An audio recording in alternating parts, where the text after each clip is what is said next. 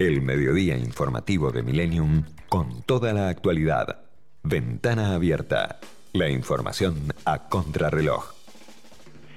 Y eh, hacemos el repaso entonces y escuchamos al doctor Aldo Barsanti, especialista en medicina interna, sobre la utilización de barbijos, una de las primeras voces que escuchamos aquí en Ventana Abierta en la semana, hablando de cómo prevenir el contagio de coronavirus. El debate del barbijo surge realmente de indicaciones que son binarias que entran en el término de lo blanco, de lo negro, uno tiene que abrazar los grises de esta situación. Los barbijos quirúrgicos, es el triple capa el que se usa en el quirófano, y los barbijos N95 tienen que ser usados por personal médico. Los barbijos caseros proveen una barrera mecánica. Si un barbijo N95 deja pasar una partícula de cada 100, un barbijo quirúrgico de 25 partículas de cada 100, y un barbijo casero 33 es realmente útil para disminuir tres veces la posibilidad de que estas partículas pasen.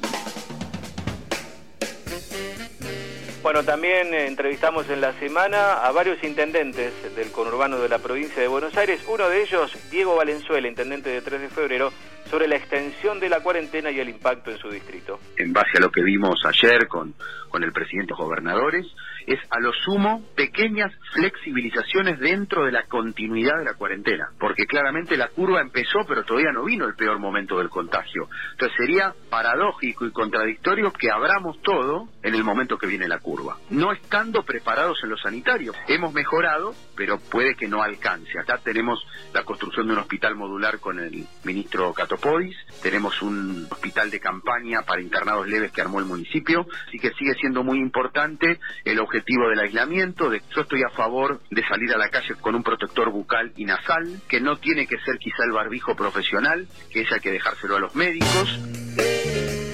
Bueno, también en la semana charlamos eh, con un amigo de la casa, tributarista y contador público, Santiago Sáenz Valiente, sobre la ayuda para las pymes y para las grandes empresas que nos aqueja ahora es el tema fiscal, tema previsional en general. Se le tendría que facilitar los propios bancos sin, sin papelería, eh, entregar un 100% de préstamo a las pymes para los sueldos, aportes y la cobertura de los cheques diferidos que tengan en cartera. Viene con ciertos retrasos, hay empresas que la consiguieron, otras que no. También me parece que el problema no es solo de las pymes, las grandes empresas están sufriendo mucho. Para mí, la moratoria tendría que ser también para las grandes empresas.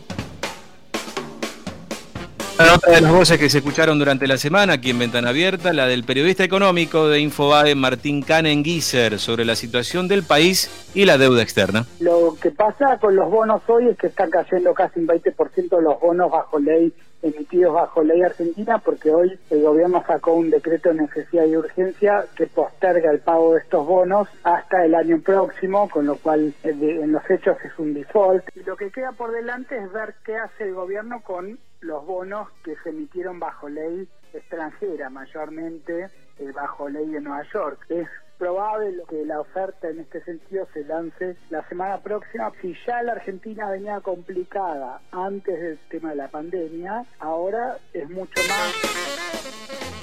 Bueno, también entrevistamos al prosecretario del Colegio de Escribanos de la ciudad de Buenos Aires, Ricardo Blanco Lara, sobre la inclusión de los escribanos como actividad esencial durante la cuarentena. Nosotros eh, fuimos incluidos dentro de lo que son actividades esenciales con ciertas restricciones. Ya el colegio había previsto una serie de medidas cuando estaba el elemento voluntario. Vimos que había muchos sectores de la sociedad que estaban solicitando servicios notariales y nosotros no estábamos incluidos. Hablando con las autoridades entendieron que inclusive organismos públicos requerían de que un escribano interviniera para destrabar ciertas cosas. Las escribanías tienen que permanecer con un servicio mínimo. Los colegios notariales también van a estar cerrados, pero con guardias mínimas.